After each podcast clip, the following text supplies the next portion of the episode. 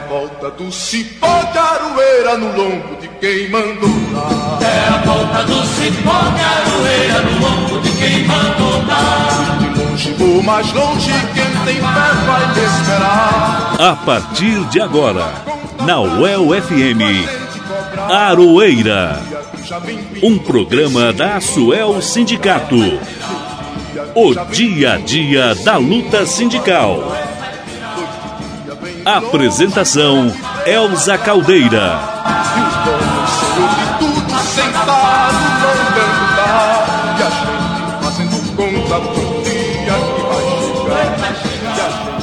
Olá pessoal, eu sou Elza Caldeira e estamos começando agora mais uma edição do programa Aroeira, o informativo radiofônico da Asuel Sindicato e do Sindiprol Aduel. Durante a pandemia, nós estamos trabalhando de casa, mas você pode participar do programa. Envie mensagem para o WhatsApp 991851976 ou envie um e-mail para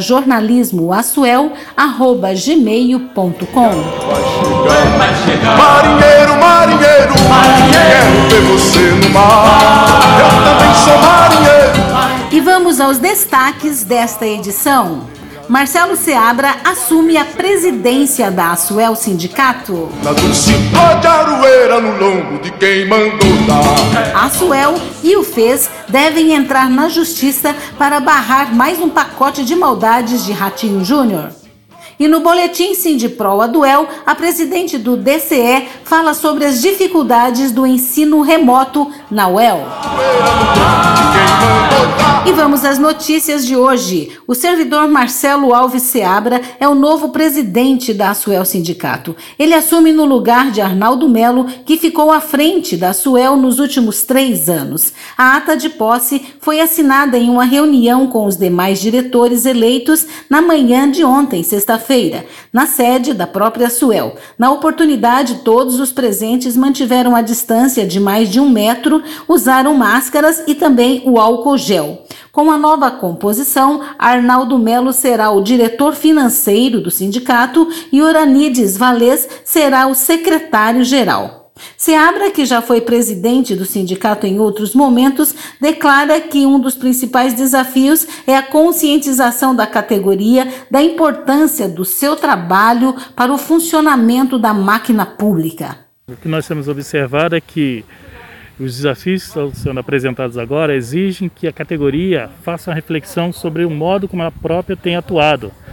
Nós entendemos que, pelo menos a curto prazo, estão esgotadas as formas de luta que a gente tem implementado. E há, há de se fazer novas formas de fazer enfrentamento ao governo estadual e também até o mesmo governo federal, uma vez que eles estão unidos no sentido de tirar direito dos trabalhadores. E para isso vai ser necessário que a categoria entenda que ela precisa ter uma posição uníssona, unida, para que possa, é, conjunto, de forma conjunta, implementar essa luta e ter êxito. Marcelo, então, dentro disso, né, como que você pretende, assim, tá estimulando, né, o servidor a vir para a luta, né? Já visto que a gente tem percebido que o servidor de um, de um tempo para cá tem, tem estado bem desestimulado de lutar, né, pelos seus direitos. Sim, uma coisa que nós entendemos ser necessária é a retomada das reuniões setoriais. É claro que a gente, diante desse cenário de pandemia, não é possível fazer reuniões neste momento, mas a gente acredita que isso vai ser superado. E tão logo a gente possa retomar essas reuniões, a gente tem de ser necessário ter uma conversa olho no olho com o servidor, para que a gente possa é, dirimir todas as dúvidas, apresentar a nossa proposta e a partir daí a gente poder realizar um novo trabalho de uma forma, uma dinâmica diferente do que vem normalmente sendo é, feito para que a gente tenha êxito. Então é necessário mais do que nunca a participação do servidor e ele precisa, é, num curto espaço de tempo, é, se assessorar, é, dominar novas formas de implementar essa luta. É, neste momento a gente vai ter que fazer uso das ferramentas que nós temos de, para agora, que seria através da internet, via WhatsApp, mas eu acredito que isso vai ser superado. A gente tão logo a gente consiga voltar à normalidade, a gente entende que não há forma melhor de se comunicar que não seja de olho no olho, conversando diretamente com servidores e chamando eles para que participe da luta. É, a melhor forma que a gente entende que possa retomar as atividades. O servidor Arnaldo Melo lembra que teve uma gestão difícil, mas que nunca deixou de lutar pela categoria. Eu entrei a ser presidente da Suel num momento político muito difícil, muito complicado, aonde os sindicatos vinham sendo desmontados pelo governador e pelo presidente da República, né? E ainda veio a pandemia. Então, assim, sou um cara de sorte, os desafios para mim sempre são grandes e eu sou aquele cara que gosto de desafio, gosto de encarar os desafios. E eu pessoalmente penso que eu saí vencedor. Não cheguei onde eu queria nas questões de o trabalhador perder menos, mas o meu dever foi cumprido. Né? Todas as ações que nós tínhamos que fazer, popular ou jurídica, nós fizemos e saímos vencedor porque poderia ter sido pior. Durante a posse do novo presidente, nós aproveitamos para conversar com alguns diretores que se fizeram presentes. Um deles é o Genival José Severino, que acompanha a luta do sindicato desde a sua fundação. Para ele, os servidores precisam se unir mais para impedir perdas de direitos. O cenário agora é diferente, né? Com esses dois governos aí arrochando todo o pessoal. A gente espera que a união da categoria, porque só com a união ter a luta para ir para cima, porque não tem como mesmo. E só o sindicato, a diretoria do sindicato não faz nada. Tem que ter a participação de todos os servidores. A participação do servidor tem diminuído no, no, longo dos anos, né? Você acha que o pessoal está meio desanimado? Aí tem que animar de novo, né, Genival? A própria conjuntura traz a isso. A foto do servidor também. O pessoal ir participar de uma assembleia, deixar um setor sozinho. Antes, também tinha muito funcionário. Hoje, com essa escassez, até a participação fica difícil. O trabalho do sindicato agora tem que ser setorizado, começar a fazer reunião de setores para mostrar a realidade e atender as reivindicações setoriais no conjunto como um todo. No geral, assim, você acha que são as, quais são as principais lutas aí pela frente? A principal é a reposição salarial e a contratação de servidores. Se não contratar servidores, estão fadados ao fracasso da universidade. Porque o interesse do homem é terceirizar. E a terceirização a gente sabe que é precariedade mesmo lutar contra a terceirização. Com certeza. O diretor Joab Vieira da Costa também defende a união da categoria. Para ele, os governos federal e estadual estão alinhados para acabar com o ensino público. Levando em conta que nós temos um governo, um governo federal que é completamente contra o serviço público e um governador também que é contra o serviço público, a gente não espera muita coisa, né? A gente, nós vamos ter que lutar bastante, brigar bastante para tentar, né? É, é, diminuir as nossas percas aí, que, enfim, se forem somados, nós estamos já há muito tempo aí sem, sem, sem a nossa correção da nossa, das nossas datas base, enfim, percas de direitos que nós havíamos conquistados a duras penas e vai ser uma briga constante, né? Uma luta e, nós temos que ter apoio, um apoio coletivo também, de toda a categoria, porque senão fica bastante complicado, né? Só nós, a diretoria, é, é vestir a camisa da luta e enquanto tem muitos aí que parece que estão vivendo em outro planeta. Nós temos que ser uma luta conjunta, uma luta coletiva para que possamos sair vencedores desta. Né? É, seria importante as, as pessoas filiarem é porque o intuito do governo mesmo é acabar com toda a base sindical, acabar com a categoria sindical, é, para ele não ter, é, para ficar mais fácil tudo para ele, né? Ele limpou, limpou o caminho, aí vem a, a terceirização já está aí, a privatização não está muito longe de acontecer e terminando o sindicato, acabando com o sindicato, ele fica, ele fica livre para poder fazer, fazer isso tudo, né? Você está ouvindo o programa Aroeira, o dia a dia da luta sindical. E o governador Ratinho Júnior encaminhou esta semana um ofício à Assembleia Legislativa do Paraná solicitando o congelamento dos salários dos servidores que estão sem reposição salarial desde 2017. Na mensagem, Ratinho Júnior alega que a medida é uma exigência do governo federal para que haja o auxílio financeiro da União aos estados em razão da pandemia pelo novo coronavírus. A crise financeira do estado provocada pela Covid-19 é outro argumento usado pelo governo. Mas, segundo a presidente do Fórum de Entidades Sindicais, a Marley Fernandes de Carvalho, o posicionamento da Secretaria Estadual da Fazenda e da Procuradoria Geral do Estado seria pelo entendimento de que esse congelamento de salários não é obrigatório para que haja os repasses do governo federal. Segundo ela, a medida é inconstitucional. É, mais uma maldade, mais uma notícia muito ruim que de fato nos surpreende. E eu vou dizer por quê. Nós lutamos intensamente para que a Lei 173, que foi aprovada no Congresso Nacional, não tivesse nenhuma situação de congelamento da carreira dos servidores. Infelizmente ela passou, mas ela tem interpretações. Eu quero colocar que a Procuradoria-Geral do Estado, este mês, ela editou um parecer, né, o parecer 13 da Procuradoria-Geral do Estado, interpretando a lei, a lei 173. E o que ele diz? Que não é proibido pagar promoções e progressões, não é proibido aplicar o índice do IPCA para reajuste dos servidores, não pode ser além, mas pode ser até o índice.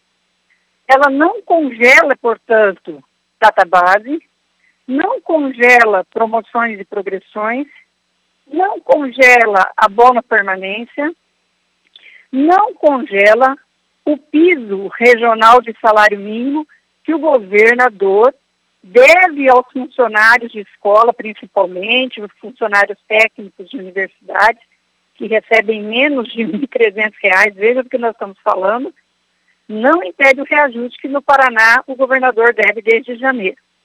Ou seja, o governador não leu sequer o parecer interno da própria Procuradoria-Geral do Estado para colocar nessa manifestação de emenda à lei de diretrizes orçamentárias essa é, tentativa de mais um ataque aos servidores. A coordenadora do FES, Marley Fernandes, lembra ainda que a Lei 173, aprovada pelo governo federal, realmente congela os quinquênios e anuênios, mas não impede as outras garantias das carreiras. De fato, ele mexe é, nos quinquênios e anuênios, isso congela esse tempo de serviço, mas não impede de forma alguma é, esses, esses, é, essas outras garantias das nossas carreiras. Inclusive o Ministério da, da Fazenda Nacional, da Economia, editou também um parecer dizendo que não proíbe as promoções, as progressões e também os valores até o valor de inflação. E por que isso? Porque a lei diz não pode fazer novas despesas mas as já garantidas em legislações, elas não estão impedidas. Marley Fernandes disse ainda que as perdas salariais dos servidores já alcançam 17,5%, o que significa três meses de trabalho de graça para o governo. Desde 2016, é, nós temos uma defasagem salarial de 17,5%. É como se os servidores trabalhassem de janeiro a dezembro, mas só recebesse até setembro. Ele, os três últimos salários dele já está defasado. Ou seja, nós estamos trabalhando de graça para o governo três meses do ano em relação à nossa defasagem salarial. Sobre a proposta do governo em congelar o salário dos servidores, o presidente da Asuel, Marcelo Seabra, disse que o sindicato já está em contato com o FES para tratar das formas jurídicas para se evitar a perda de mais direitos para a categoria. Bom, primeiramente, é bom lembrar que nós estamos sem reposição salarial desde 2016, excetuando os 2% que nós tivemos agora no início do ano e que foi suplantado pelos 3% de aumento na alíquota do, da contribuição previdenciária, ou seja, na prática nós tivemos um decréscimo de 1% no salário. Então, desde 2016 nós não temos reposição salarial. Nós já estamos há mais de quatro anos sem essa reposição. Pela proposta do governo, nós deveríamos atingir até o final de 2021 sem nenhuma reposição, ou seja, completando seis anos sem reposição, e entendemos que a proposta que ele fez ela é inconstitucional. Nós vamos então estar nos reunindo com nossa assessoria jurídica, primeiramente, para ver a possibilidade de ingressar com ação. Nós estamos sabendo que o FES, Fórum das Entidades Sindicais, também tem a intenção de entrar com ação para que seja julgada inconstitucional essa proposta que foi feita pelo governo do Estado. Música e resistência. Quando as relações de trabalho se transformam em canções. E o nosso quadro Música e Resistência de hoje vai de rock and roll. Vamos ouvir com a banda Titãs a música Desordem.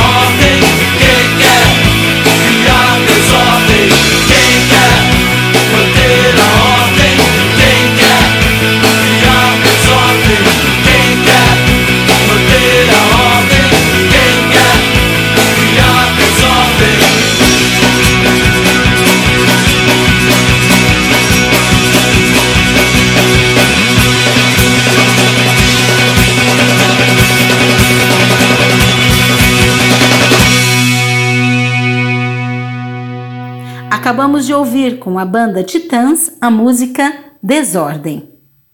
Você está ouvindo o programa Aroeira, o dia a dia da luta sindical. E chegou a hora do boletim do Sindipro Aduel sobre a batuta do meu amigo, o jornalista Guilherme Bernardi. Olá, Elza, olá, ouvintes, tudo bem com vocês? Espero que vocês estejam bem. No último programa Aroeira do mês de junho, dia 27, nós falamos sobre a decisão do CEP, o Conselho de Ensino, Pesquisa e Extensão da UEL, que aprovou o retorno das aulas de graduação por meio de ensino remoto emergencial. A decisão liberava a volta na graduação a partir daquela segunda-feira, dia 29 de junho, com um prazo flexível para implantação por parte dos colegiados de cursos. Naquele programa, lembramos um texto do Sindipro Duel contra a Educação à Distância que dizia assim no final, abre aspas, a tentativa de utilizar essa prática de modo a atender às contingências de uma situação de pandemia é uma medida desnecessária, a qual trará mais prejuízos do que benefícios àqueles que são os principais interessados no processo educacional, os estudantes. Até agora, duas semanas depois, poucos cursos já tiveram início das atividades por meio do ensino remoto. Um desses cursos é o de engenharia elétrica. Segundo Matheus Perrucci de Souza, do terceiro ano de Engenharia Elétrica e vice-presidente do centro acadêmico do curso, as aulas já tiveram início no dia 29. Então, aqui na Engenharia Elétrica, a gente voltou às aulas já no dia 29 mesmo. O colegiado já tinha um planejamento de retorno antes da aprovação das aulas. Eles estão trabalhando com sistemas de blocos das matérias, onde nesse primeiro bloco retornou 40% das matérias teóricas. Aí o colegiado priorizou as matérias do quinto ano, então retornou toda a carga horária do quinto ano, mais uma ou duas matérias dos outros anos. O colegiado fez isso porque os programas de pós-graduação não pararam com a pandemia. Então, o quanto antes o quinto ano conseguir se formar, eles vão poder participar dos programas de pós-graduação.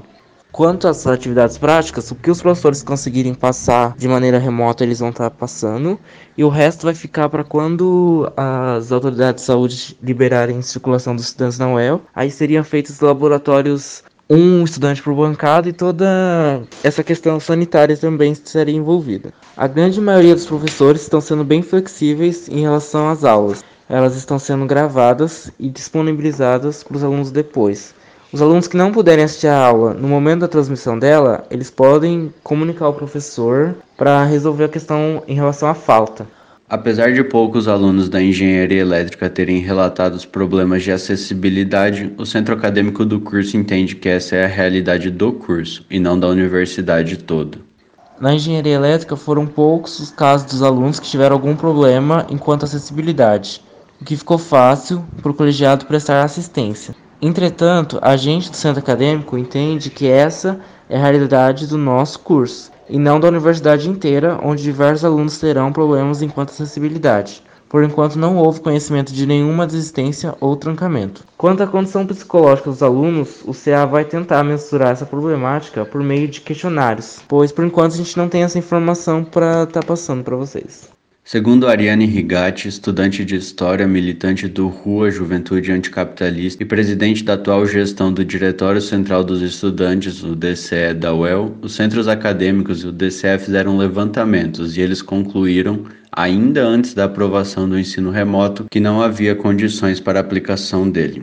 Nós temos, né, nós levantamos alguns relatórios que os centros acadêmicos produziram, sobre as implicações que o ensino remoto traria para cada curso, com as especificidades de cada curso e as demandas uh, dos estudantes que estão nos centros. Como a gente já vem demonstrando na luta contra o ensino remoto, não existe condição material para que a universidade aplique o ensino remoto tanto material quanto própria questão de investimento mesmo, né? Não está tá tendo investimento na universidade. Nós não temos condições materiais, financeiras para que o ensino remoto seja aplicado, para que o ensino EAD seja aplicado. Não dá para você aplicar uma, uma coisa sem investimento na universidade. Apesar das posições contrárias, o ensino remoto foi aprovado. A preocupação agora é com os prejuízos com relação à acessibilidade, trancamentos de matrícula, desistências e problemas psicológicos. É importante lembrar que a Universidade Estadual de Londrina tem, entre a diversidade e pluralidade de seus mais de 13 mil alunos de graduação, estudantes cotistas, indígenas e em privação de liberdade. Nós nos preocupamos e nesse sentido nós estamos travando aí uma luta para colher todos os dados necessários dos estudantes que precisam, né, é, de auxílio, que precisam é, desse suporte da reitoria. Tem demandas tanto é, materiais, os estudantes que têm demandas tanto materiais quanto tecnológicas, né, para a gente conseguir garantir inclusão digital para todos esses estudantes também psicológica, então nós nos preocupamos nesse sentido. E estamos articulando, né, pressionando a reitoria para que todas as demandas, para que todas as questões dos estudantes sejam atendidas nesse primeiro momento, vistas que eles já aplicaram o ensino remoto na universidade. Então, nós precisamos correr atrás agora dos prejuízos e das demandas urgentes que nós temos aí pela frente. As aulas remotas já iniciam na semana que vem, para algum curso já até iniciaram. Então, correr atrás do dos prejuízos no sentido de, beleza, iniciou, mas está faltando material tecnológico para esse estudante aqui. Como que vocês querem iniciar um modelo de ensino com milhões de estudantes não conseguindo acessar? Então, primeiro, garantir acesso inclusão digital para todos os estudantes antes da gente iniciar esse, esse modelo remoto. Esperando problemas de vários tipos com relação ao ensino remoto emergencial, o DCE criou um canal de denúncias para ouvir estudantes que tenham tido problemas ou prejuízos causados por essa modalidade de ensino. Mais informações estão na página do DCE, que é a DCEUEL, a liberdade é uma luta constante, e no Instagram, arroba DCEUEL. Antes de finalizar, uma última informação. Na próxima terça-feira, dia 14, a partir das duas e meia da tarde, o Sindipro Duel irá realizar uma nova reunião de diretoria ampliada. A pauta conta com os pontos: análise de conjuntura e condições de trabalho. O link para a sala da reunião será divulgado na própria terça-feira. É só acompanhar uma das redes sociais, facebook.com.br sindproaduel, arroba sindproaduel no Instagram, arroba duel sindpro no Twitter ou o site do Sindproaduel, sindproaduel.org.br, que tem um calendário com as próximas atividades. É isso, Elza. Nos falamos na próxima semana. Continue se cuidando você, o Pedro e todos os nossos ouvintes. Um abraço a todos e até semana que vem. E o Aroeira chegou ao fim. Foi muito bom ter a sua companhia aqui na Rádio El FM. Agradecemos em primeiro lugar ao nosso querido editor, o Pedro Carvalho, todos os nossos entrevistados de hoje, ao diretor de programação da Rádio El, o Jersey Gugel, e ao diretor-geral da emissora, o Edir Pedro. Um carinho especial a você, querido e querida ouvinte. Obrigada pela sua audiência. Se cuidem. Quem puder, fique em casa. Eu volto na semana que vem com mais um Aroeira para você. Um forte abraço e até lá. É a volta do cipó de aroeira no lombo de quem mandou dar. É a volta do cipó de aroeira no lombo de quem mandou dar. De longe ou mais longe, quem tem fé vai te esperar. A Rádio El FM apresentou Aroeira um programa da Suel Sindicato. O dia a dia da luta sindical. Dia vem de longe